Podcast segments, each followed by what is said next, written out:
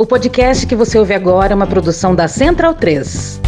Opa! Você gosta do nosso trabalho aqui? Então considere apoiar a gente lá no PicPay ou no apoia.se barra medo e delírio. Valeu! Para tentar reduzir a repercussão negativa da divulgação de um plano de golpe de Estado encontrado no celular do tenente-coronel Mauro Cid, que foi seu principal ajudante, Bolsonaro tascou uma fake news envolvendo vacina e aparelho reprodutor, repetindo um padrão adotado por ele toda vez que a coisa ficou feia durante os quatro anos de seu governo. O grafeno né, assim, ele tem uma série de características que Qual vai se transformar no material do futuro. Qual a principal? É o único material biplano. Que porra é essa, né? Eu também fiquei assim, tá? Carbono se apresenta de um monte de formas diferentes, desde grafite, que a gente escreve com ele, até diamante, uma camada muito fina, como se fosse uma película daquilo lá. E isso aí permite um monte de aplicações. Eu falei de bateria, tem é, partes de que resistem muito mais tempo. Assim. Agora vamos cair para trás aqui. Tá?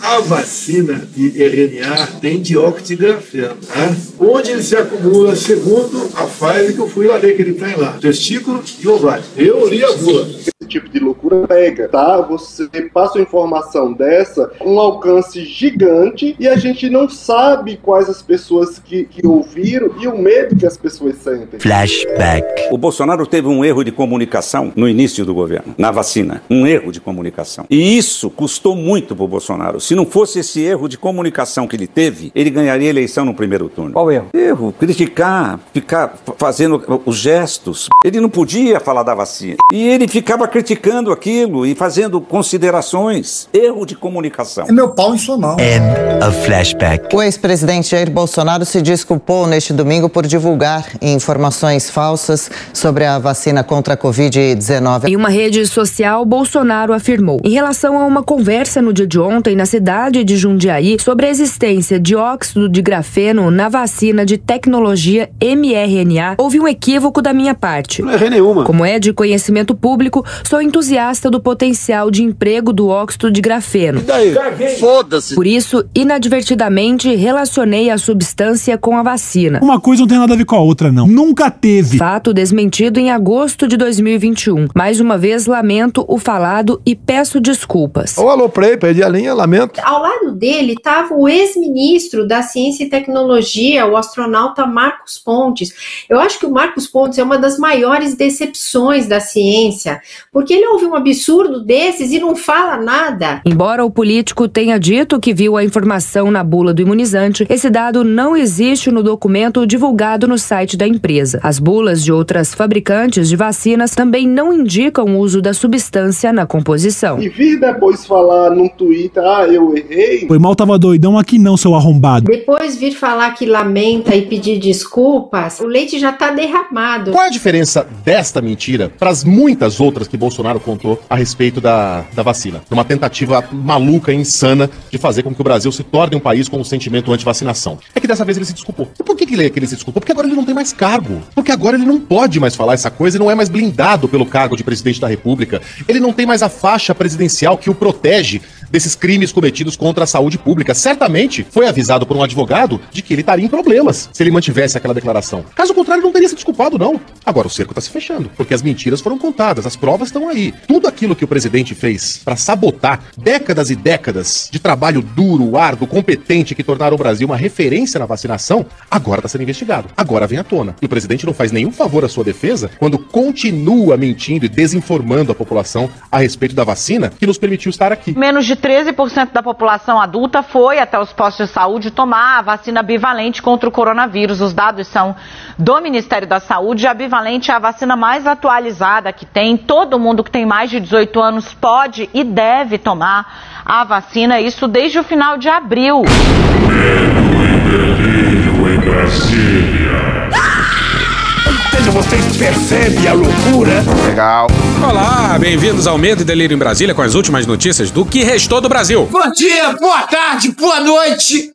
Por enquanto. Eu sou o Cristiano Botafogo. Cristiano, seu lixo. Seu lixo. Seu lixo. Seu lixo. Seu lixo. lixo. E Cristiano. Aquele verme maldito. E o Medo e Delírio em Brasília. Medo e Delírio, um beijo assim. pra eles, né? Foda-se o Medo e Delírio em Brasília. É escrito por Pedro Daltro. Um abraço, Daltro. Pedro Daltro. Pedro Daltro. Pedro Daltro. Pedro Daltro. Pedro Daltro. Esse é o episódio de 165 a 169. 69. Ah, é? Foda-se. Bora passar pano? Não. Tá, mas bora tentar passar um pouquinho menos de raiva? Bora. Bora! Bora! Bora! Minha nós, Farid. E sai daqui, D2. Tá maluco, cara? Porra! Tá maluco? Calma, caralho, a gente chama depois. Hoje quem abre o episódio é o Faridão. É muito burro! Por quê? Você há de perguntar. Porque a gente precisa fazer uma errata. Deu errado. Na verdade, são algumas erratas. Tem que demitir hoje! Alguém vai me demitir por causa disso? E vamos começar pela mais grave. Recentemente a gente mandou um salve. No episódio recente, a gente mandou um salve pro pessoal da Piauí, que fez o vídeo sobre a participação dos Kids Pretos. Kids Pretos, uma força especial do Exército. E no dia 8 de janeiro, a gente mandou o salve errado. Era pra gente ter mandado um salve pra Fernanda Catunda. E não sei por que caralho saiu Fernando Catunda. Tem que demitir hoje! Então, mil desculpas, fica aí a correção e mais uma vez, parabéns pelo vídeo, hein? Passemos agora, então, Por favor, aguarde. Calma cacete, pô! No último episódio, a gente disse que o Chico Vigilante Vigilante! era vereador, mas na verdade ele é deputado distrital. E a gente sabe disso, isso que é pior. Pelo amor de Deus, ele é muito burro! E ainda sobre o episódio do depoimento do Heleno. Heleno minúsculo. O Heleno se referiu a uma declaração na qual o Bolsonaro teria reconhecido o resultado da eleição. A gente colocou uma declaração dele no Jornal Nacional, na qual ele diz que vai reconhecer, mas não diz, né? Serão respeitados os resultados das urnas, desde que as eleições sejam limpas e transparentes. Mas a gente confundiu, não é essa. O Heleno estava se referindo a essa aqui, feita pra Renata Lopretti, aliás, um beijo pra ela, ao fim do debate da Globo. Palavras suas. Quem tiver mais votos no domingo, assume e governa. Sim. O senhor sustenta essas palavras? Sustento, eu até aproveito o momento falando aí para pessoal que vai votar em mim, arranje mais um voto, leve a vovó para votar, o vovô. tá? Quem está indeciso, ganhe esse voto para nós. Eu entendo que as suas palavras significam que o senhor respeitará o resultado, seja ele favorável ao senhor ou adverso ao senhor. É isso? Não há a menor dúvida, quem tiver mais voto, leva. É isso que é democracia. Só faltou o Heleno dizer que o Bolsonaro aí estava presumindo que o PT só ganharia na fraude. Aí não seriam votos de verdade, né? Tirar o Lula da cadeia, tornar ele elegível, para ele ser presidente na fraude. Então é isso. Foi mal pelos erros aí. É muito burro! Vamos, filho da puta! Mais um golpe verde-oliva. Braço forte, mão amiga, punheta pra todo mundo. Que delícia, cara! Agora sim pode puxar daí, D2. Vai tomar no cu, Bolsonaro! Por nada, mané. Não era o que a gente estava esperando, mas a gente também não vai ser deselegante de reclamar. Canalha! Se você estava esperando um episódio sobre as mais recentes agruras do Marquinhos da Inteligência, andou na prancha. Cuidado que o Xandão vai te pegar. Você vai ter que esperar o próximo episódio. Você tá cansado de falar de política? Foda-se! Hoje a gente foi obrigado É foda. a falar do tal roteiro do golpe encontrado no celular do Olha a faca! Coronel Marucid. Mas antes a gente tem que esclarecer algumas coisas porque... Parece que está havendo aí um certo delírio. Bora lá. Puxa daí o primeiro item, Brian. Não se trata de um golpe no singular, golpe solitário, que a gente viu, que a gente testemunhou nessa quadra miserável da história. Não é um golpe, mas uma sequência incansável de golpes. Acho que pode melhorar! Piorou. Esse, esse aí é só mais um. Novo, cara! Finado governo militar de Bolsonaro. Ódio e nojo! Nada mais era do que uma profusão de golpes. Uma bosta. Iniciados antes mesmo deles subirem a rampa em 2019. Em abril de 2018, por exemplo, o comandante do exército Comandante Vilas Boas. emparedou a Suprema Corte com um tweet na véspera do julgamento do político mais importante das últimas décadas no Brasil. Ah, Alexandre! Não, caralho. Olha o passarinho cantando, que coisa bonita.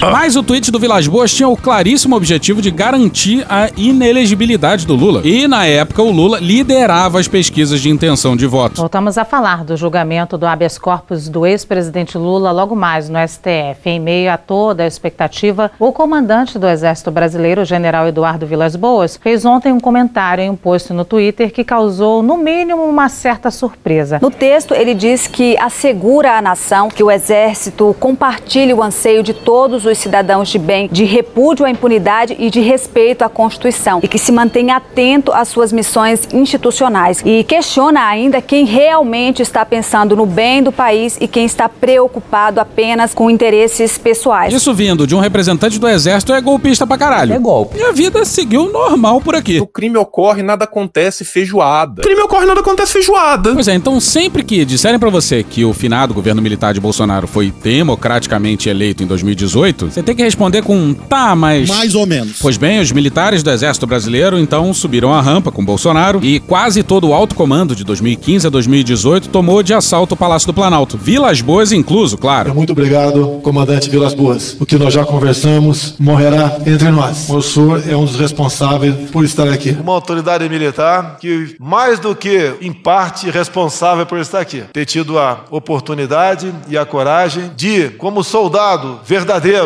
da pátria, influenciou no destino da nação. O meu prezado general Vilas Boas. Pois bem, de lá pra cá, durante esses malditos anos desse maldito governo de generais com Bolsonaro. Calma! Incluindo nesse governo generais da ativa. Fala, galera! Abraço, galera! Pois é, nesse aí teve golpe. Pra caralho. Pra caralho! Golpes, no plural. Esse termo golpe está sendo empregado com extrema vulgaridade. Golpe pra tudo que é gosto. E boa parte desses golpes miravam as eleições. Os reiterados e alucinados ataques do Bolsonaro ao sistema eleitoral. É golpe. As muitas e exaustivas notas golpistas assinadas pela defesa e pelos comandantes das três forças. É um golpe. Que dizer dos tanques desfilando pela primeira vez desde o fim da ditadura na Praça dos Três Poderes, horas antes da votação pelo voto impresso. Ouçam o rufar dos tambores, garantidores da lei e da ordem. O fantasma do artigo 142 da Constituição. Tá dizendo o quê? Se não houver voto impresso e contagem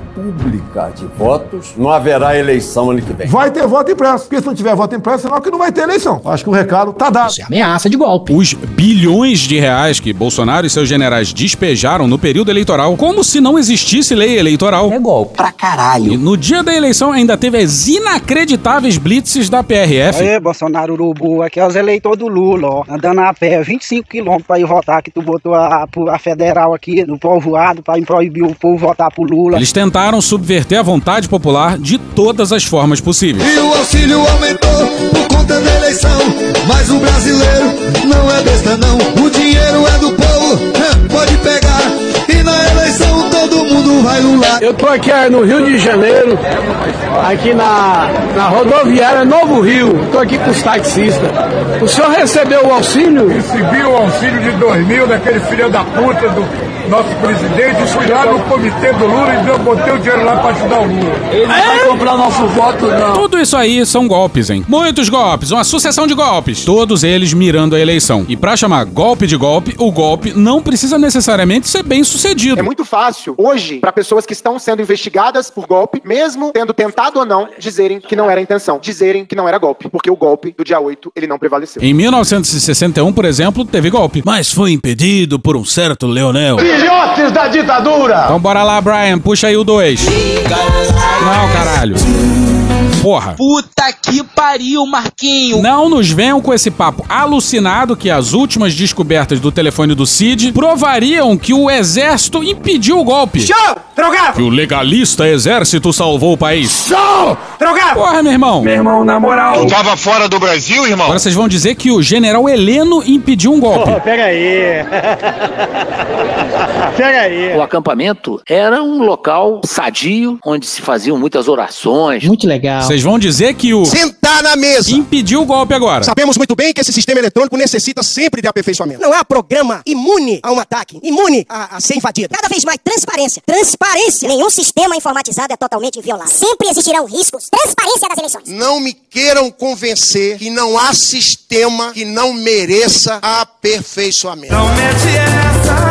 E vale muito rapidamente dizer que eles não estavam porra nenhuma querendo só aperfeiçoar o sistema eleitoral, estavam usando isso como subterfúgio pra criar desconfiança nele. Porra. Vocês vão mesmo sugerir que quem salvou o país do golpe foi o alto comando do exército. O mesmo alto comando que saiu em defesa dos manifestantes na porta dos quartéis. Tinha uma linha de choque do exército montada com blindados e, por interessante que parecesse, eles não estavam voltados para o acampamento. Eles estavam voltados para PM. O mesmo alto comando que ano passado estava celebrando o golpe de 64. Na ordem do dia do Ministério da Defesa, o chefe da pasta, general Braga Neto, exalta a data como um marco histórico da evolução política brasileira que resultou no fortalecimento da democracia. Vai tomar no cu, porra! Esse diz uma coisa e faz outro, não engana mais ninguém, não. Esse papel do exército, isso na história do Brasil, isso está muito nítido. E quem conhece a história do Brasil sabe que o exército sempre se pautou pela legalidade, pela, pela democracia e por, é, por esses princípios democráticos. Caralho! Esses caras aí que evitaram o golpe? Deixa eu falar uma coisa, você tem quantos anos? Das meninas. O alto comando das três forças discutiu sim a possibilidade de golpe. Quem confessou isso foi o falante presidente do Superior Tribunal Militar. Ele falou assim, mas nenhuma vez o alto comando de nenhuma das três forças aceitou integralmente, foco na palavra integralmente que eu dou aqui, sublinho a palavra integralmente, quer dizer, foi discutido no alto comando das três forças, mas não teve apoio integral. Agora pausa.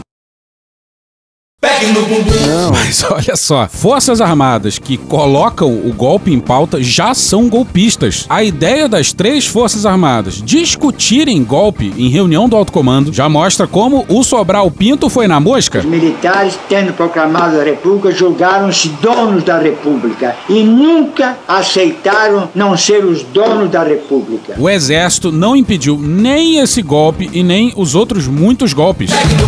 O exército foi protagonista desses golpes. E se você teve o desprazer de testemunhar alguém agradecendo o exército por salvar a gente de um golpe, você manda essa aqui, ó. Cala a boca, você agradece o exército. Vírgula exclusiva do Daniel Furlan no Bendelino em Brasília. Inspirada nessa aqui, ó. Cala a boca, meu irmão, você fuma. Mas vamos voltar. Teve gente dizendo que, na verdade, as mensagens mostram que foi Bolsonaro quem impediu o golpe. Usa drogas pra caralho! Agora sim, esclarecido que a culpa sempre foi e sempre será deles. Vou esquecer disso jamais. E que quem discorda tá doidão. Cala a boca, você agradece o exército. Agora sim a gente pode falar das últimas revelações extraídas do celular do. Pois é, a... soltou um relatório de 66 páginas, produzido pela Diretoria de Inteligência. Inteligência, inteligência, inteligência, inteligência. Caralho, Marquinhos. Não é hoje não, porra. E desse relatório fica claro que tem que repensar a mãe, hein? Formação ali não tá boa não, tá pequena. I'm a little bit nervous. Olha o naipe dessa declaração de estado de sítio encontrada no telefone do Cid. Começa assim, ó. Locutor militar, é contigo. Mas vai mudar a trilha, tá? Tudo bem, Cristiano. Ordem e progresso. O lema de nossa bandeira requer nossa constante luta pela segurança jurídica e pela liberdade no Brasil. Uma vez que não há ordem sem segurança jurídica, nem progresso sem liberdade. Liberdade acima de tudo, pessoal. Pois é, senhoras e senhores, segurança jurídica. Acima de tudo! A gente bêbado num balcão de bar faria melhor, hein?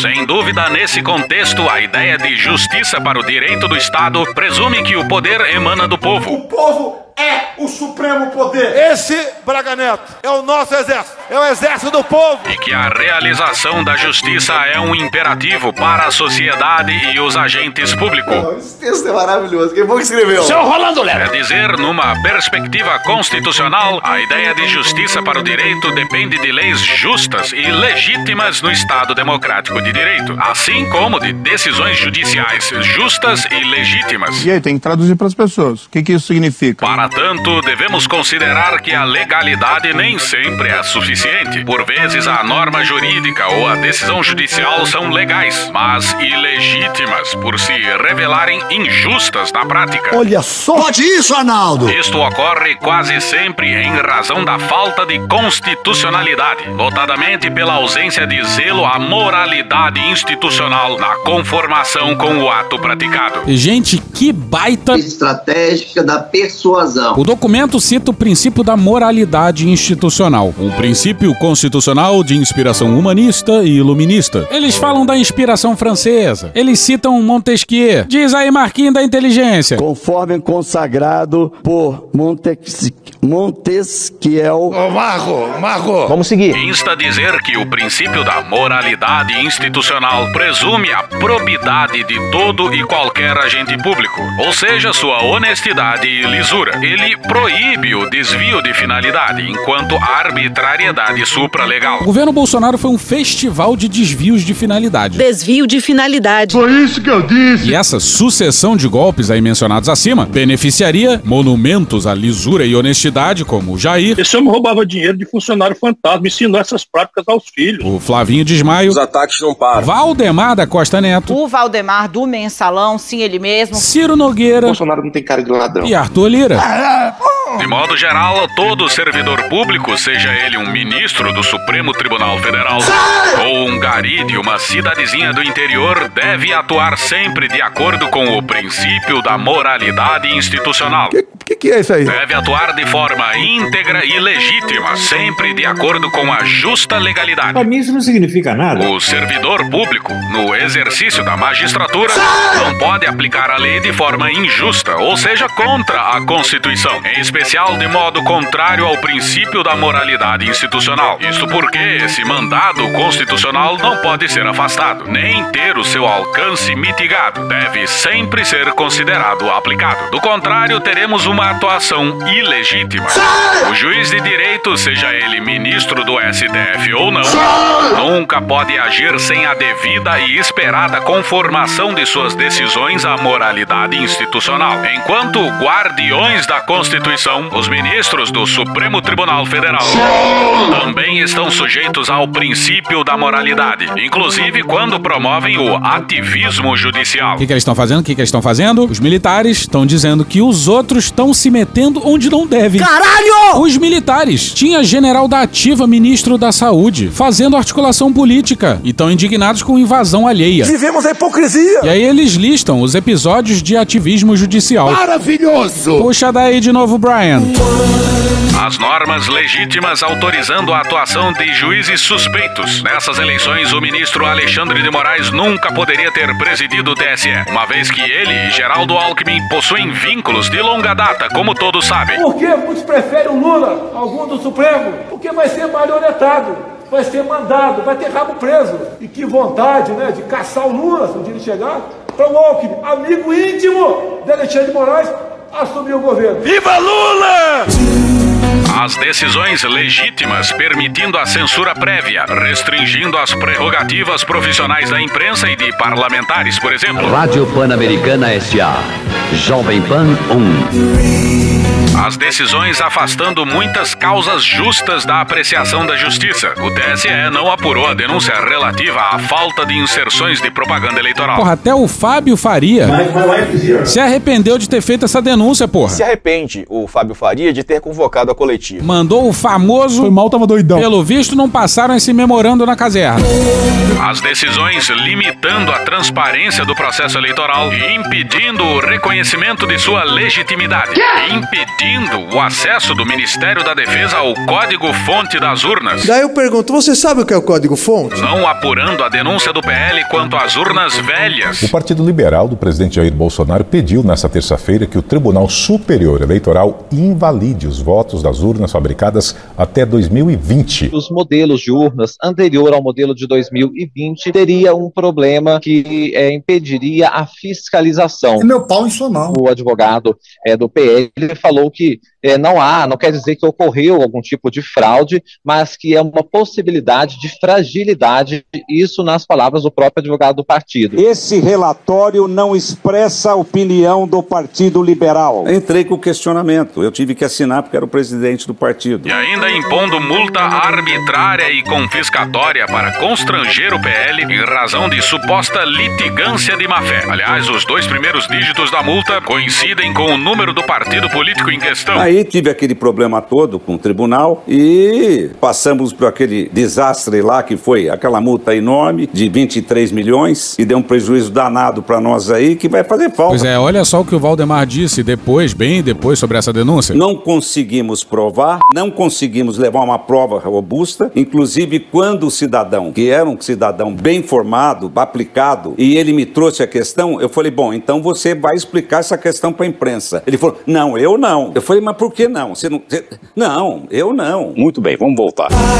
As decisões abrindo a possibilidade de revisão do trânsito em julgado de importantes matérias já pacificadas pelo STF, notadamente para prejudicar os interesses de certos e determinados contribuintes. E os caras ainda conseguiram a proeza de enfiar um. Quatro linhas. Quatro linhas. Quatro linhas. Quatro linhas. Quatro linhas. Quatro linhas. Quatro linhas. Quatro linhas. Quatro linhas. Quatro linhas. Quatro linhas. Quatro linhas. Quatro linhas. Quatro linhas. Quatro linhas. Quatro linhas. Quatro linhas. Quatro linhas. Quatro linhas. Quatro linhas. Da Constituição no parágrafo final. Afinal, diante de todo o exposto e para assegurar a necessária restauração do Estado Democrático de Direito no Brasil, jogando de forma incondicional dentro das quatro linhas, com base em disposições expressas na Constituição Federal de 1988, declaro o estado de sítio e, como ato contínuo, decreto operação de garantia da lei e da ordem. Intervenção militar Intervenção militar? Você tá maluco, cara? Porra! Tá maluco? Quantos de nós já morreram por causa disso? E como isso chegou no telefone do Cid, hein? Vai ver alguém enviou para ele, ele nem viu? Segue no relatório da PF. Às 23 horas e 39 minutos do dia 28 de novembro de 2022, Mauro Cid envia três fotografias por meio de um telefone salvo em sua agenda como Major Cid-AJOPR. O envio aparentemente serviu como backup das imagens. Pois é, o Cid tirou foto dessa declaração de estado de sítio e enviou para si mesmo. Hoje aprendemos que se você vai dar um golpe, talvez não seja uma boa ideia tirar fotos das provas do crime. A PF também se interessou por mensagens enviadas por um tenente-coronel. O referido telefone está associado ao Tenente-Coronel Marcelino Haddad Aquino Carneiro e está inserido em um grupo criado no aplicativo WhatsApp intitulado CCAM 16/17, o qual contava com 101 participantes. E CCAM é apenas e tão somente o curso de Comando e Estado Maior. O grupo é formado por participantes desse curso nos anos de 2016 e 2017, ou seja, militares da ativa. Quantos desses 101 aí foram presos por tramar o golpe, hein? Ninguém. Quantos desses integrantes denunciaram o golpismo? Zero, zero. Por que será que os golpistas não são punidos pelo Exército Brasileiro, hein? Por que será? Uma boa hipótese é que, no panorama intelecto e ideológico do Exército, tem uma boa carga de golpismo. Aí como é que ele vai punir golpista? Paradoxo. Mais pra frente a gente retoma esse ponto. Pois bem, a PF destacou três documentos enviados por esse tenente-coronel. Um deles é uma coletânea de aspectos da Constituinte sobre garantia dos poderes constitucionais e GLO. E acredite você, no fim rola um conclusões perceptivas. Que porra é essa, Batata? Significa manter a ordem constitucional e o acrescido da lei e da ordem é para que as Forças Armadas não defendam só o constitucional, mas também a lei ordinária e a ordem pública. Este seria a extensão daquele. Não. Pessoal aí é formado na mãe. Tá tudo errado. Precisa rever tudo. Precisa rever tudo na formação dos generais, precisa rever tudo na Escola Superior de Guerra. A bibliografia tá velha, vocês estão ultrapassados. Vocês sequer sabem direito os conceitos. Deixa com a cara magoada. E a gente sempre vai falar, hein? A AMAN tem que ser refundada como Escola Civil Paulo Freire, com o show de inauguração da Pablo Vittar.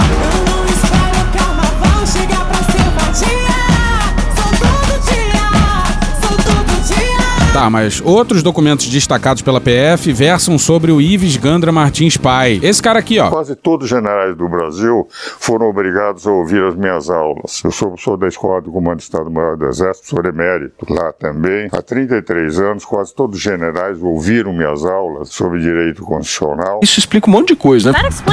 O Ives Gandra Martins Pai é o principal propagandista civil do conceito das Forças Armadas como Poder moderador, poder moderador, poder, poder, poder moderador. Peça desculpas, senhor Ives Gandra. E dia desses a gente mostrou aqui como ele estava tentando negar qualquer relação com esse papo de artigo 142, culpando os jornalistas por colocarem no título do seu artigo a expressão poder moderador. Fode, porra! Nesse artigo aí que a gente mencionou do Ives Gandra, ele escreveu a expressão poder moderador duas vezes e já disse isso aqui, ó. Poderá acontecer com essas invasões permanentes de competência do Supremo Tribunal Federal nas funções legislativas e nas funções executivas, um dia se recorra àquele que o Constituinte colocou como poder moderador. Poder moderador, poder moderador. A culpa nunca é deles, né? Tem uma série de perguntas enviadas por um major e respondidas pelo Ives Gandra. E a gente vai ignorar. Foda-se. O que interessa aqui é um arquivo intitulado Análise Ideias Ivesgandra.doc. Repito. Análise ideias Ivisgandra.doc. Interessante, hein, cara? Aí você abre e se depara com um artigo intitulado Forças Armadas como Poder Moderador. Como Damião. Poder moderador, poder moderador, poder. Pô, toda poder, hora é poder isso, cara. Lembra daquele papo de ativismo judicial? Sua mão e meu pau. Pois é, volta pro relatório.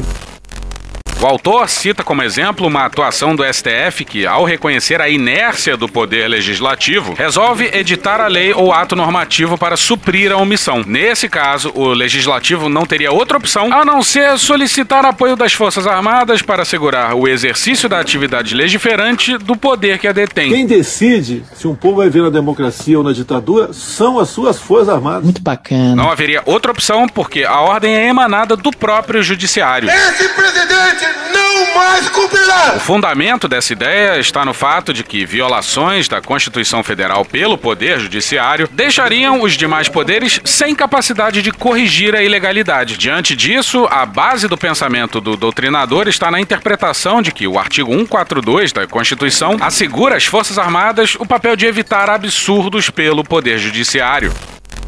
E o problema não é só o STF, né?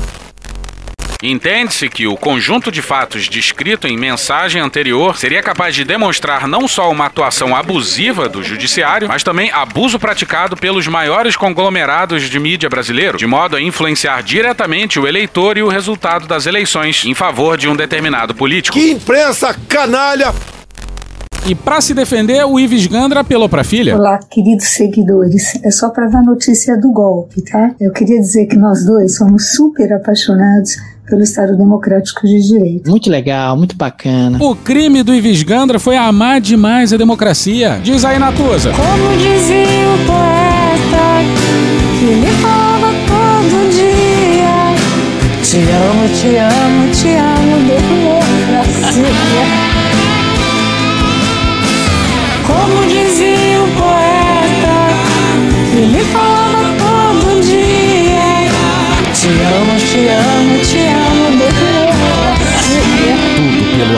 Democracia. Caralho! E acho que o único golpe que eu quis dar, e acho que meu pai também, é o golpe no coração das famílias. Ai, que fofo! Que fofo! Para fortalecer os vínculos, um golpe de paz e de amor. Paz, tranquilidade. Vamos juntos, né, Papa? Não é dúvida. É agir e não reagir. Levar as coisas boas e fazer como existe no céu. Não há problema de direito, porque só existe uma lei, a lei do amor. É o que nós procuramos praticar. Mas riponga, senhora. Cada de golpe, tá? Um beijo grande para vocês. Vamos descontrair. Então tudo bem. O Ives deve estar tentando provar a própria inimputabilidade. E é nesse documento aí que tem um peculiar roteiro pro golpe. Presta atenção que é importante, pessoal. Letra A. Nomeação de interventor que coordenará as medidas de restabelecimento da ordem constitucional. E se a gente tivesse que chutar, a gente chutaria ele. Esse bosta braga que é um neto. Esse Braga Neto. Letra B. Fixação de prazo para restabelecimento da ordem constitucional. A pressa não se justifica. Pra que essa ansiedade, essa angústia? Letra C. Designação expressa de que, além das Forças Armadas, as instituições de segurança pública de nível federal, PF e PRF, Ô, cara. também estarão subordinadas ao interventor. Uma pesquisa nas Forças Armadas, séria, não vai dizer que os militares estão divididos, o que os policiais do Brasil estão divididos. Letra D. Ô, cara. Determinação de quais atos praticados pelo Poder Judiciário devem ser suspensos imediatamente, inclusive com o afastamento preventivo daqueles que praticaram atos em violação direta da Constituição Federal. Não concordo em nada com o seu Faquinho. Um beijo, Barroso. Letra E. Abertura de inquérito das condutas das autoridades afastadas preventivamente. E, ao final, encaminhamento desse inquérito ao órgão com competência para processar as respectivas autoridades. Havendo crime de responsabilidade imputado a ministro do Supremo, deverá ser encaminhado o inquérito ao Senado Federal para fins de julgamento do transgressor. E a gente ficou imaginando o inquérito sendo comandado por um senador peculiar. O que foi dito para a imprensa não era nada oficial. A sua mão e meu pau. Então, Então o senhor mentiu. O senhor mentiu. Não. Mentiu sim. Letra F. Autorização para que o interventor suspenda outros atos inconstitucionais praticados pelo Poder Judiciário que forem descobertos durante a intervenção, com a finalidade de concretamente restabelecer as prerrogativas constitucionais violadas. Quem é que vai decidir que a situação é, está é, No de limite. anarquia, É. no- nesse limite que o senhor está Para isso colocando? existe comandante, né? O comandante teria que decidir, não seria a iniciativa Mas de... o comandante quem? O, o presidente da República? é o, é O próprio o- presidente da República, ele é o comandante em chefe das Forças Armadas, ele pode decidir isso, ele pode decidir empregar as Forças Armadas. Aí você pode dizer, mas, Mas tem é um regras, autogolpe. é só o Congresso Nacional. É um autogolpe. É um autogolpe, você pode dizer isso. Letra G. Tendo sido afastados ministros do TSE devido ao fato de serem responsáveis pela prática de atos de violação da prerrogativa de outros poderes, devem ser chamados a integrar a corte os respectivos substitutos. Os atuais ministros substitutos do TSE relativamente às vagas do STF são Cássio André Mendonça Lembra de onde você veio? e Dias Toffoli. Ou seja, vocês percebem a loucura? Naquele contexto, o Mendonça e o Cássio Nunes Marques, por serem os ministros mais novos do STF, já iriam pro TSE pelas regras atuais do rodízio envolvendo ministros da Suprema Corte. A pergunta que não quer calar é por que o Dias Toffoli? Dado que ele presidiu a corte até setembro de 21 e pelo sistema de rodízio ele devia estar mais pro final da fila. Por que será? Movimento de 1964. O movimento é teu cu! Letra H. Sendo reconhecida a atuação em desacordo com a Constituição da Corte Eleitoral, deverá o interventor fixar prazo para a realização de novas eleições. Pois é, aí eles iam marcar a eleição para 1965. Ódio e nojo! Mas vamos seguir com o relatório, porque entra em cena o coronel Jean Lavande Jr., que atualmente é supervisor do Programa Estratégico Astros do Escritório de Projetos do Exército. Olha essa mensagem que ele manda pro Cid. Não, sacanagem, olha só. Meu irmão, me dá um telefone depois. Uma hora que eu possa falar contigo. Fora do trabalho, sem esse telefone. Deve estar grampeado. Me dá um fixo. De forma discreta. Estrategicamente discreta. Eu tenho que falar contigo, Cid. Pelo amor de Jesus, me dá conforto e paz, meu irmão. Nunca te pedi nada, cara. Pois é, ele mandou um nunca te pedi nada, cara. E olha que esse coronel Jean Lavande Jr. não é qualquer um, não. Tava cotado para virar general de brigada em 2025. Bora pro César Feitosa e a Vitória Azevedo na Folha no dia 16. Lavande formou-se na AMAN, a Academia Militar das Agulhas Negras, em 1996, com a melhor nota entre os cadetes da turma bicentenário da Inconfidência Mineira. Durante a carreira, o coronel passou por áreas ligadas a mísseis e foguetes, currículo que o credenciou para assumir a supervisão do programa Astros, considerado um dos principais projetos estratégicos do governo. Pô, se esse aí for o 01 da artilharia, a Bolívia tá dando mole, hein? Saída pro mar tá logo ali. Mas pois bem, o coronel alertou o Cid sobre a segurança do telefone. Mas o Cid disse para confiar no zap. E infelizmente a gente só tem a transcrição do áudio. Tudo indica que esse áudio é para ganhar M, mas a gente só tem a transcrição. E a gente imaginou ele mais ou menos assim, ó. Sidão, pelo amor de Deus, cara. Ele, o Bolsonaro, dê a ordem que o povo tá com ele, cara. Se os caras não cumprir, o problema é deles.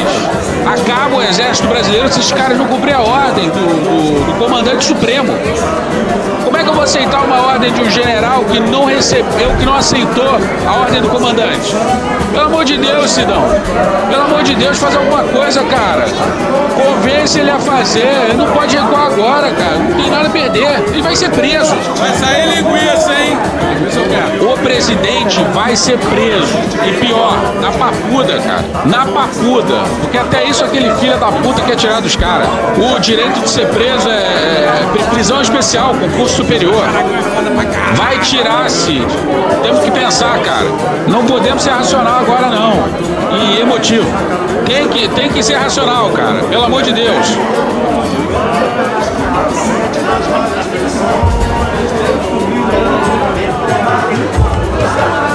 É que desliga essa porra? E aí o Sidão, hoje preso em sala especial do Estado-Maior, responde. Mas o PR não pode dar uma ordem se ele não confia no AC. Outro comando do caralho! Filha da puta! Rapaz! AC seria alto comando. A gente já falou, não se trata do Bolsonaro confiar ou não no alto comando do exército. A questão é que não tinha condições internas e externas para um golpe. É simples assim. Não é que o alto comando foi democrático e barrou o golpe. O alto comando tem índole golpista. Tem essa interpretação doida aí do 142 e parece navegar em relações sociais nas quais o tipo de desinformação da extrema direita rola solta. Que a gente está na bolha, todos nós estamos na bolha. Todos somos da bolha fadada, da bolha militarista, da bolha de direita, da bolha conservadora, a maioria de nós somos dessa bolha. Pois é, faltaram condições internas e externas. Como é que você dá um golpe depois de fazer do país um pare internacional? Sem apoio gringo não tem golpe. Sem apoio gringo tem isolamento internacional, mais ainda do que a gente já tava. Oficial. Sem apoio gringo não tem apoio dentro do país. Não é à toa que Febraban e Fiesp assinaram manifestos pela democracia. Isso logo depois do O evento diplomático mais louco da história. aquele no qual o Bolsonaro chamou embaixadores de vários países para tentar demonstrar que tinha fraude nas eleições. Aí o coronel retruca. Porra, porra, então ferrou. Vai ter que ser pelo povo mesmo. Essas mensagens são de meados de dezembro. Dias depois, na noite do 24 de dezembro, bolsonaristas tentariam explodir o aeroporto de Brasília. Não é eu autorizo, não. É o que eu posso fazer pela minha pátria. Nós não podemos esperar acontecer as coisas para depois querer tomar providência. Recado para todos os brasileiros: lutem pela sua liberdade. Não queira que um homem sozinho resolva o seu problema. E olha essa mensagem aqui. O meu amigo, na saída do QG, encontrou com o Rost. Foi uma conversa longa, mas para resumir, se o Exército Brasileiro receber a ordem, cumpre prontamente. De modo próprio, o Exército Brasileiro não vai fazer nada, porque será visto como golpe. Então, está nas mãos do PR. Pois é, esse cara aí até janeiro desse ano comandava um batalhão das Forças Especiais de Goiânia. Batalhão envolvido nos planos golpistas dos auxiliares do Bolsonaro, como mostraram as primeiras mensagens descobertas no telefone do. E uma dessas conversas envolvia. O terrível homem do broche de caveira! Mas a gente tá desviando aqui. Isso é maconha. Bora voltar pro coronel, que pelos prints perturba o Cid com várias mensagens. Em muitas ele quer saber: cadê a ordem do presidente? Cadê você, Bolsonaro? Cadê a sua caneta? No cu! Ele diz: se a cúpula não está com ele, de divisão pra baixo está. Não é de surpreender. O Cid responde: estamos na luta. E em um segundo momento diz: muita coisa tá acontecendo, passo a passo. Aí no dia 20 de dezembro, o coronel escreveu pro Cid. Soube agora que não vai sair nada. Chupa que a cana é doce, meu filho. Decepção, irmão. Entregamos o país aos bandidos. Agora eu tenho certeza que o ladrão não sobe a rampa. O Cid concorda e manda um infelizmente. Infelizmente. Pois é, o coronel tava bastante chateado. Peça, por favor, para avisarem ao povo que tá há 52 dias cagando em banheiro químico. Quebrando tudo e cagando uma sujeira lá! Saída da Fátima, Deus abençoe a senhora! É guerra, é guerra! É isso aí! Dormindo mal e pegando chuva. Eu espirro, eu cago, eu tuço, eu cago, eu peido, eu cago. Eu cago o dia inteiro. Eles merecem saber a verdade. Cadê você, Bolsonaro? Que Deus se apiede dessa nação. Que Deus tenha misericórdia dessa nação. E o Cid responde: General Heleno esteve aqui. Vez por outra acontece essa história de golpes, alguns bem-sucedidos, outros mal-sucedidos. Para elogios do Lavan, que diz que o Heleno fez o que se esperava dele. Que será, que será? Ah, e por falar no Heleno. Essa é uma reportagem da Juliana Dalpiva e que fala que Augusto Heleno. Heleno minúsculo. Um saco. Um homem forte do governo Bolsonaro, ex-ministro do GSI, do Gabinete de Segurança Institucional, participou de um grupo de WhatsApp com militares da Ativa, da Ativa ativa e da reserva, no qual foram discutidas ações golpistas, como por exemplo a ideia de uma intervenção. Aqui falhou o áudio, mas ela falou de uma intervenção do presidente do Senado, Rodrigo Pacheco, para impedir a posse de Lula. Mas é, golpe demais para dar conta? Mas vamos voltar pro golpe em questão. Bora para a matéria não assinada no Globo no dia 15, intitulada Se o Exército receber a ordem, cumpre prontamente Cid, subchefe do Estado-Maior, cogita um golpe de revista. Procurado pela revista Lavande, destacado pelo governo Lula para assumir o cargo de representante militar em Washington, nos Estados Unidos, afirmou ter uma relação de amizade com Cid, com quem conversava sobre amenidades. Pois é, antes que o Lula desse a ordem, o exército já cortou o emprego do general em Miami. Parece que esse cara ia virar general de brigada em 2025. Mas essas mensagens aí sepultam essa possibilidade. Perdeu o salário em dólar e perdeu a chance de virar general. love you. É impressionante como a família Vilas Boas é participativa. Tem o próprio Vilas Boas. Meu prezado, General Vilas Boas. Tem a esposa do Vilas Boas. E quem que a senhora é a esposa mesmo? Do General Vilas Boas. A esposa do General Vilas Boas. Uma celebridade. Tamo junto. Pelo Brasil, né? Brasil. Selva. O Múcio tinha dito em reuniões no governo antes do acontecido de domingo que uma das razões para não acabar com o acampamento é que a mulher do Vilas Boas era uma das organizadoras. Mas agora tem a filha falando com a esposa do Cid por zap. O nome dela é Ticiane Vilas Boas. O exército brasileiro tinha que mandar alguém falar com os cabeças dos caminhoneiros e dizer quais têm que ser as reivindicações deles. Que nem em 2018, né? Aí a Gabriela Cid, mulher do Mauro Cid, responde: Sim, foi o que pediu o presidente. Olha que legal. E acho que todos que podem têm que vir para Brasília. Invadir Brasília como no dia 7 de setembro e dessa vez o presidente, com toda essa força, agirá. Dessa vez nós vamos vencer a batalha. Não. Que esposa enrolada essa do Cid, hein? São famílias enroladas. Enrolada com os comprovantes de vacina e agora com a trama de golpe. E por fim, o relatório da PF ainda destacou um outro grupo de zap com integrantes da Ativa. E mensagens que nem essa aqui, ó. Guerrilha 2.0. Aproximações sucessivas e indiretas. Sun Tzu puríssimo do século XXI. Estão tomando poder sem disparar um tiro. Com lawfare, expressão militar do PN em segundo plano. Esforço principal em manobras jurídicas e políticas, com operações informacionais moldando o psicossocial. Perderam as guerrilhas urbanas e rurais do século passado para se reinventarem no globalismo progressismo socialista. Puta que pariu, tudo que adotamos e sabemos, mas ficamos amarrados no politicamente correto. A máfia chinesa. E essa mensagem, por sua vez, que vai a seguir, resume bem o absurdo que é comprar o argumento mentiroso de que o exército impediu o golpe. Ainda acho que vocês estão com medo demais. Se alguém tiver lido nossas mensagens, vai preferir fingir que não leu. Primeiro que, além desse grupo, existem milhares outros. Vão mandar prender ou punir todo mundo? Na bucha, eles preferem fingir que tá tudo bem, que as Forças Armadas não são golpistas. Repito. Que as Forças Armadas não são golpistas. Repito, repito, repito. Que as Forças Armadas não são golpistas.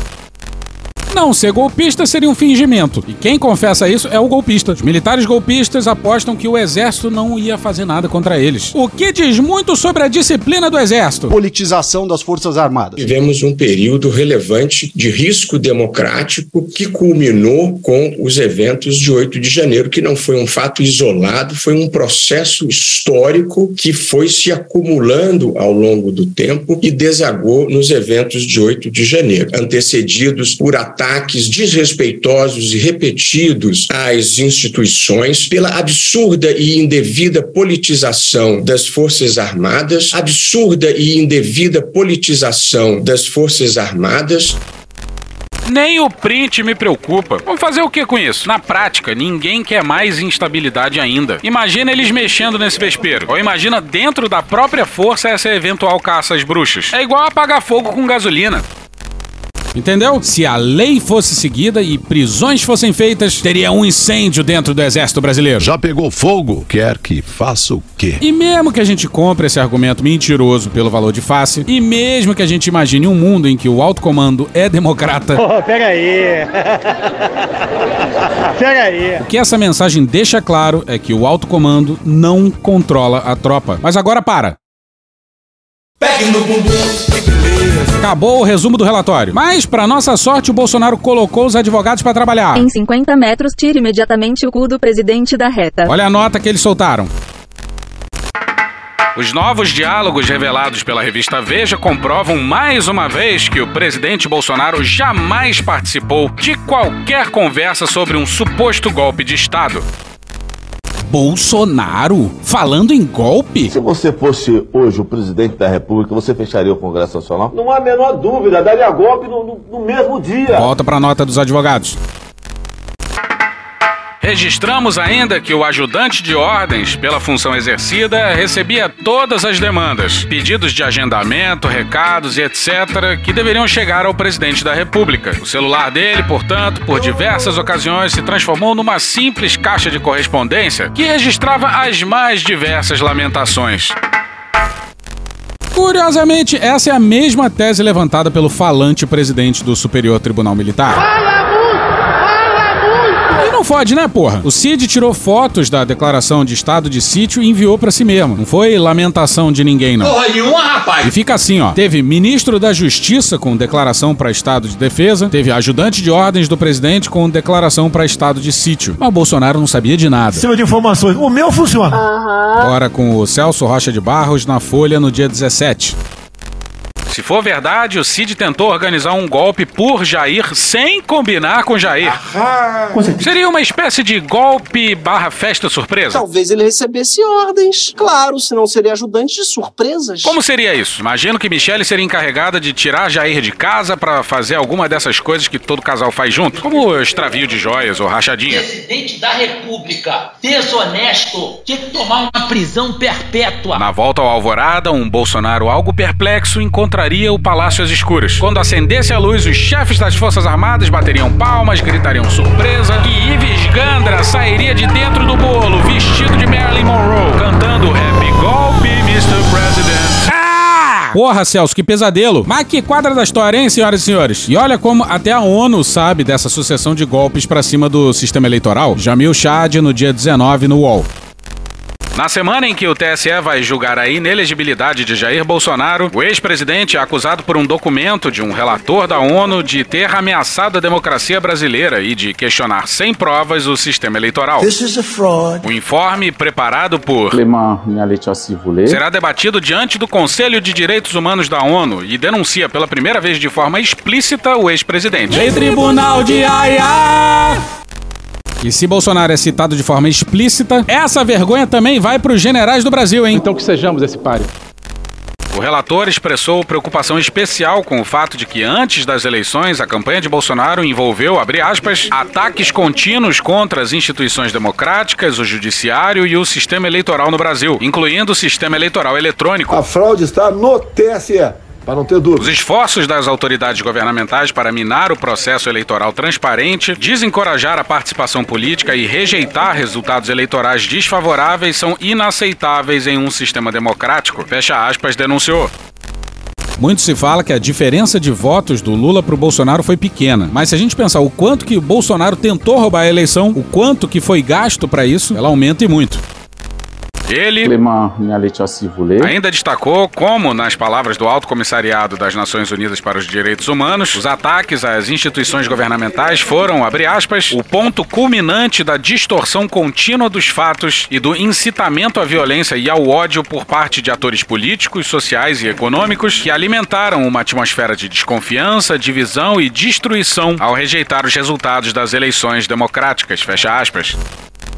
O relatório do vai além dos ataques à democracia, vale ver. E fala de crimes na pandemia também, claro. Eu fui o único chefe de Estado do mundo que foi na contramão do que se pregava tocante à pandemia. O único. Junto com Bolsonaro, os militares referendavam a sabotagem incansável ao combate à pandemia. E depois participaram da tentativa de sabotagem da eleição. O relatório não traz implicações práticas ao Bolsonaro e aos generais. Mas, de qualquer forma, serve para os gringos verem o que deu um governo militar em pleno século XXI pelas bandas de cá. Militares estão tomando porrada de tudo que é lado. A tal ponto que até o falante presidente do STM diz coisas tipo isso aqui, ó. Alguns militares voltaram aos velhos tempos de até porque foram nomeados a cargos importantes no governo, então os militares tiveram uma participação muito forte e foi muito incentivado pelo presidente Bolsonaro a participação dos nossos militares. É o caralho. Puxa daí, Dudu. Fica passando tua vergonha aí, cara. Tu botou essa, esse jumento, tu botou essa merda lá. Culpa é tua, culpa é tua. Vou esquecer disso jamais. Tu mudou foto de perfil, botou bandeira verde e amarela, enfiou a camisa do Brasil no- na bunda, encheu o saco de todo mundo pra botar esse jumento lá. Agora tu aguenta, vai segurar na piroca dele até o final. Tu vai bancar esse merda lá, seu merda. O exército não é vítima de Bolsonaro. Bolsonaro é uma criação, de forma importante, do exército. Formado na AMAN, eleito com as graças do alto comando do exército. Nós vimos que não é salutar para a nossa democracia. E a triste verdade é ver que esse sujeito consegue a proeza de soar mais crítico aos militares do que o Zé Múcio. Porra! Não foi bom, porque acabou, de certa forma, levando um certo contágio para aqueles militares que estavam na ativa em suas atividades. Muitos militares dentro do governo em funções que não eram específicas de militares. Fala galera, abraço galera! Sempre lembrando que os comandantes poderiam barrar a ida de militares da ativa para o governo, né? Mas por algum motivo, o Pujol, então comandante do exército, achou que era uma boa ideia, por exemplo, o Pazuello assumir a saúde. A culpa é do Bolsonaro, mas é também do comandante do exército. Então, tudo isso mostra que não é salutar voltarmos àqueles períodos republicanos, lá antes da Constituição de 88. Porra, esse cara ainda tá aí, rapaz, fazendo o quê, rapaz? Período republicano antes da Constituição de 88. Uma própria ditadura. Uma ditadura. Ela é ditatorial. Porque ali nós tivemos, com a Constituição de 88, houve uma decisão dos comandantes, dos ministros na época e depois comandantes das forças de militares. Vamos voltar às nossas atividades institucionais nacionais, nos preparávamos para a defesa da pátria, nos preparávamos para manter a paz social de nossa população. Então, eu acho que isso é que realmente teve uma influência muito grande por ter sido esse governo militar, esse governo militar, esse governo militar, esse governo militar. Pois é, o presidente do STM, do Supremo Tribunal Militar, chama o governo Bolsonaro o pior governo da história do Brasil. O governo que fez do Brasil um páreo internacional, que minou suas instituições democráticas, que matou centenas de milhares de pessoas, de um governo militar. Mas se perguntar pra ele sobre o tweet do Vilas Boas, ele derrama elogios. Eu acho que é, no mínimo, cínico demais. E o noticiário dá conta que os envolvidos serão punidos, perigando até a expulsão do Cid pelo conjunto da obra. Mas você lembra do Pazuello? O Mourão, horas depois da participação do Pazuello na motociata do Bolsonaro, disse até que o Pazuello tinha colocado o próprio pescoço no cutelo, dando como certo de que ia ter punição. Aí, dias depois, o Pazuello foi absolvido pelo Sentar na mesa! Num país sério, dezenas de patentes altas estariam presas por discutir e tramar golpe. Mas por aqui, o exército, ao que parece, vai prender esse cara. Generais! Covarde! Vão tudo tomar no! Esse cara e olhe lá. Se bobear, mais um ou outro e tá bom. Ah, e o cantor dessa obra? Exército é o caralho da puta! Filho da puta! Puta! Da puta! Da puta! Bom, esse cara aí já virou até réu, porque xingar general não pode, né? Mas mandar um. Abraço, galera! E participar de ato político sendo da ativa tá tranquilo. Aí, um golpe aqui, um golpe lá, também tá de boa. E acabou.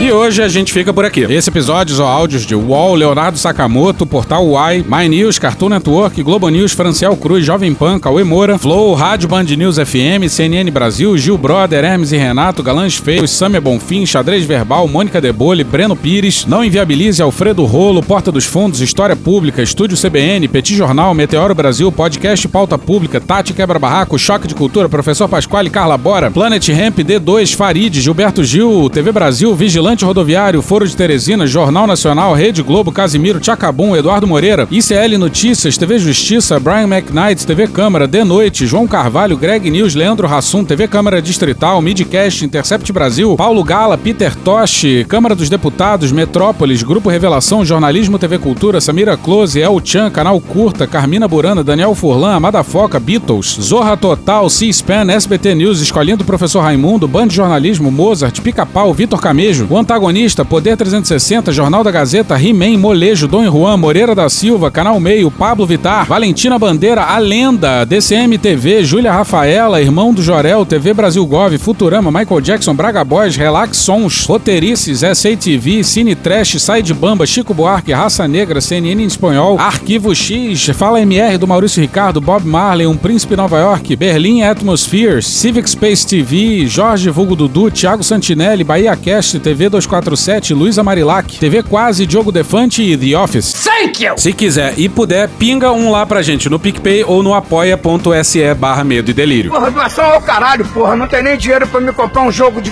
videogame, moro, cara? Assina o nosso feed no seu agregador de podcast favorito e dá uma olhada nas nossas redes sociais. E também no loja.medoedelirioembrasilha.com.br. Eu sou Cristiano Botafogo, o Medo e Delírio em Brasília é escrito por Pedro Daltro e um grande abraço. Bora passar pano? Não. Mas bora passar menos raiva? Bora.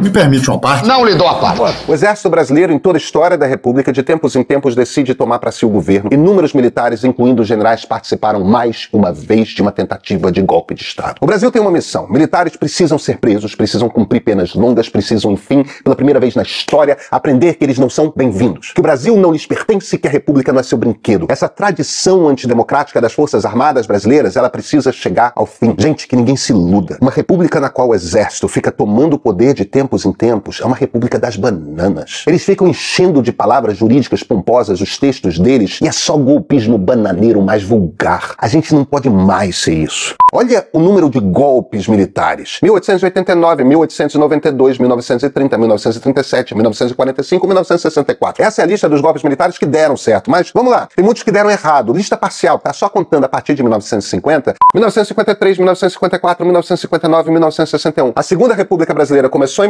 1946, caiu 18 anos depois, em 1964. Começou com um golpe de Estado e terminou com um golpe de Estado. Ambos golpes militares. E nesses 18 anos, entre um golpe e outro, aconteceram quatro tentativas de golpe envolvendo generais. Muitos se convenceram, certamente é o meu caso, de que isso tinha acabado. E não acabou. Tem um bando de gente fardada que ainda considera que tem o direito de se intrometer na democracia brasileira. A razão pela qual não acabou é a maneira como fizemos a anistia à ditadura militar. A anistia valeria para os dois lados. Para os presos, para os torturados, para os exilados, mas também para os estupradores, os torturadores, os assassinos. Não é a mesma coisa, tá? O crime praticado por um cidadão não é igual ao crime praticado por funcionários do Estado a serviço do Estado. E quando esses crimes envolvem torturar, estuprar, assassinar, aí a gravidade só aumenta. Porque é importante não esquecer isso. O exército brasileiro, durante a ditadura militar, deu guarida a toda sorte de sádicos no seu interior. Homens que violentaram mulheres, torturaram barbaramente gente, fizeram isso na frente de crianças. Mataram, mataram de formas cruéis. Este é o exército brasileiro, o verdadeiro exército. E enquanto eles não admitirem que acobertaram a sorte de crimes que foram cometidas por gente usando as suas fardas, enquanto ainda tratarem facíndoras como o coronel Carlos Alberto Brilhante Ustra como heróis, este será o exército brasileiro. A cada vez que o general Augusto Heleno, que o general Braga Neto saíam do Palácio do Alvorada dizendo que tem coisa boa vindo aí, pedindo paciência para as pessoas acampadas na frente dos quartéis, eles sabiam do que estavam falando. Não podemos cometer novamente o erro da anistia, de pactuar o perdão. Dessa vez, a gente precisa deixar o recado claro. Nunca mais. O general Jorge Rafael Videla, ditador da Argentina, morreu na sua cela preso. Morreu sentado no vaso sanitário. Nenhum general argentino de hoje pensa em golpe militar.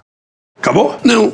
O Congresso brasileiro está votando uma lei que é para censurar a internet brasileira, para calar as pessoas, para dar um poder de ditadura na mão do Flávio Dino, e o Congresso tá, tá dividido. Ou seja, tem metade, pelo menos, do Congresso que são os bandos de traidores da pátria, autoritários fascistas que estão querendo calar você. Esse é o jogo, galera. Metade do Congresso é um bando de bosta que é um traidor e que quer calar você, quer tirar suas liberdades individuais, quer escolher o que você pode falar, quer escolher o que, onde você pode ir, quer escolher tudo sobre você. Eles querem transformar aqui na China. Caralho, caralho, caralho, caralho, caralho, caralho, caralho, caralho. O Sr. Dutch falou, Monark, você chegou a ler a PL das fake news? Não, não cheguei a ler, cara, pra ser sincero. Eu, eu vi ela passando, eu sabia, eu sei o que é ainda. Eu não preciso ler pra saber o que é.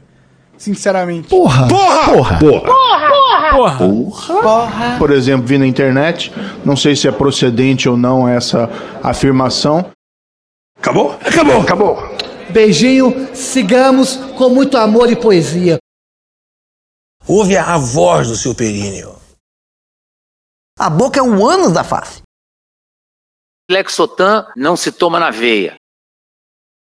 Quando você é jovem, qualquer pessoa que tem um baseado vira seu amigo. Ai, que dor no meu pau! Desculpa. Desculpe! Desculpe.